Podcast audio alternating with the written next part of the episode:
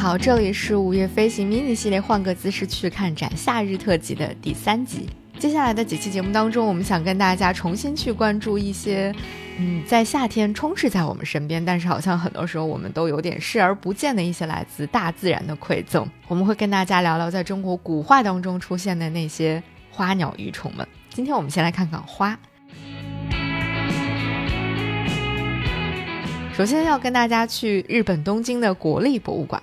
如果你曾经去过日本东京国立博物馆的话，你一定会发现，在这个博物馆当中，实在是收藏了太多来自中国的优秀的古画典籍了。那其中有一幅画我特别的喜欢，来自南宋李迪的一幅关于花的画，叫做《红白芙蓉图》。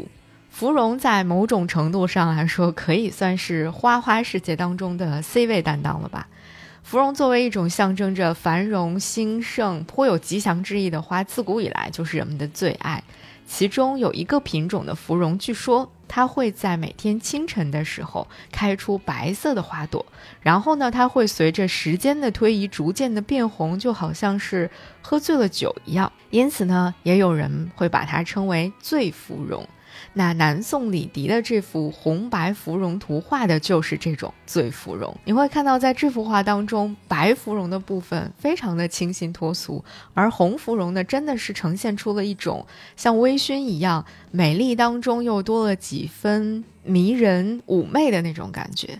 那它的作者李迪作为中国南宋时期最重要的宫廷画家之一，他在自己的创作当中呢，采用了后来。呃，也非常流行的一种画法叫做墨古画，一气呵成的用晕染的方式表现出了这种芙蓉花瓣的形态以及它颜色的这种微妙的变化，特别是花瓣上那些渐变的色彩，真的是会让人觉得你拿着放大镜一丝一丝、一寸一寸的去看，也会有一种百看不厌的感觉，而且边看你还边想要拍手称赞说。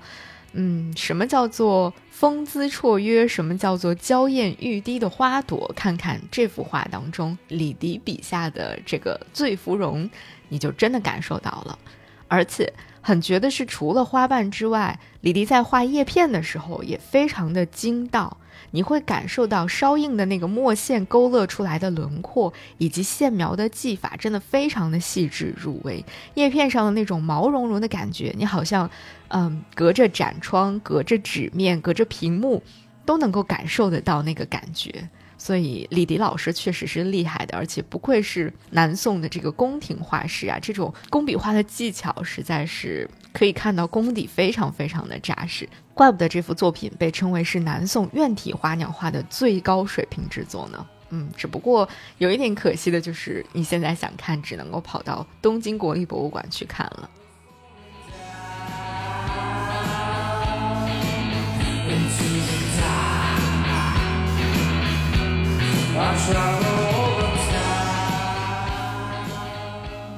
第二幅想和大家分享的作品呢，嗯，有一点特别。你可以说它是一幅关于花为主题的作品，也可以说它是一幅关于鸟为主题的作品。其实，在中国古代绘画作品当中，花鸟很多时候是不分家的，所以人们才总说花鸟画嘛。呃，那我们接下来要看的这幅呢，就是一个赏心悦目的花鸟画。叫做《寒雀山花图》，来自明代的一位画家，名叫吕骥。虽然在这幅作品当中出现了绶带鸟、锦鸡、麻雀这些非常抓人眼球的禽类，但是之所以我会把这幅画放在今天的这个小节目当中，是因为我的确被这幅画当中的那几株非常耀眼的红色的山花给打动了。那几株山花真的非常的耀眼，而且它红的很高级，红的非常的惹人爱。这个山茶花实在是在这幅画里面抢尽了风头。而且这种双钩填彩的画法，让这个小小的两株山茶花显得格外的生动傲人。再加上整个画面当中层次感非常足的出现了山石、树枝和一些苍劲的树干，它就让整个画面看起来，尽管透露出了一丝丝的含义，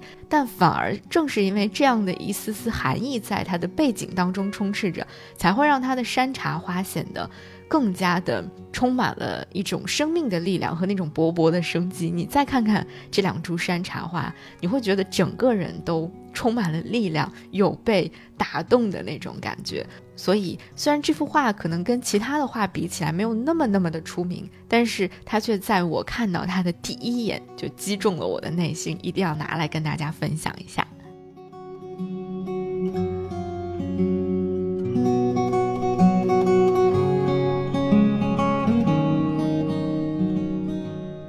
后，我选择的两朵花来自清代的八大山人安晚帖，一朵是玉兰，一朵是荷花。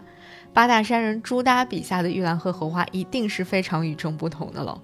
那说起八大山人，可能不熟悉他的朋友啊，会以为这是指八个人吗？啊，那熟悉他的朋友呢，可能立马会想起的是，嗯，他画的那些各种翻白眼的动物，或者会想起朱耷这个人非常与众不同的个性。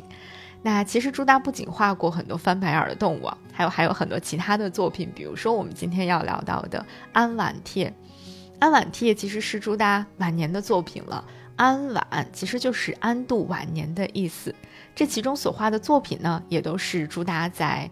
他的晚年非常非常热衷的一些主题。那朱耷的花鸟画向来是有这个鸟鱼空明的盛誉的。啊，这个意思就是说，他非常的强调写意，不是那么写实，或者说非常的不写实。他讲究的是一种极简，但是意蕴悠长的感觉。比如说，我们来看看这荷花，它的花茎看似画的非常的随意，好像就随意涂了一笔的感觉，但是却充满了动感和力量。他用双钩来画花，泼墨来画叶，构图也非常的别致，绝对是前无古人的一个作品了。而另外一个玉兰呢，也非常的独树一帜。你会看到它的一枝花茎弯曲而上，把整个的画面分割成了一个非常像太极图案的这个几何空间。而它的花茎的顶端，只用寥寥数笔就画出了玉兰花瓣的模样。它有一种既不落俗，同时又保留了玉兰花的那种亭亭玉立的气质的感觉，真的很神。这不就是把如今人们推崇的那种极简主义发挥到了另一个？高度的神仙前辈嘛，而关于朱大其他的一些非常传神的作品，我们还会在后面的节目当中再跟大家来做分享。今天我们的花花世界就先看到这儿。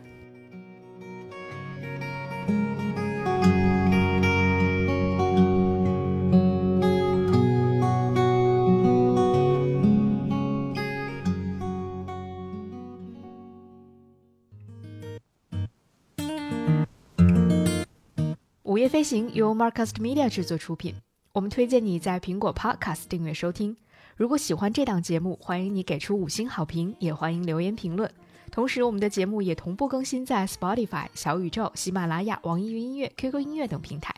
现在我们有属于听友们的飞行基地了，欢迎你在节目说明里查看入群方式，与更多听友们一起快乐飞行。同时，我们也欢迎有意向的品牌赞助支持这档节目，一起让世界变得更有趣一点。合作联系可发送邮件至 hello at marcusmedia.com。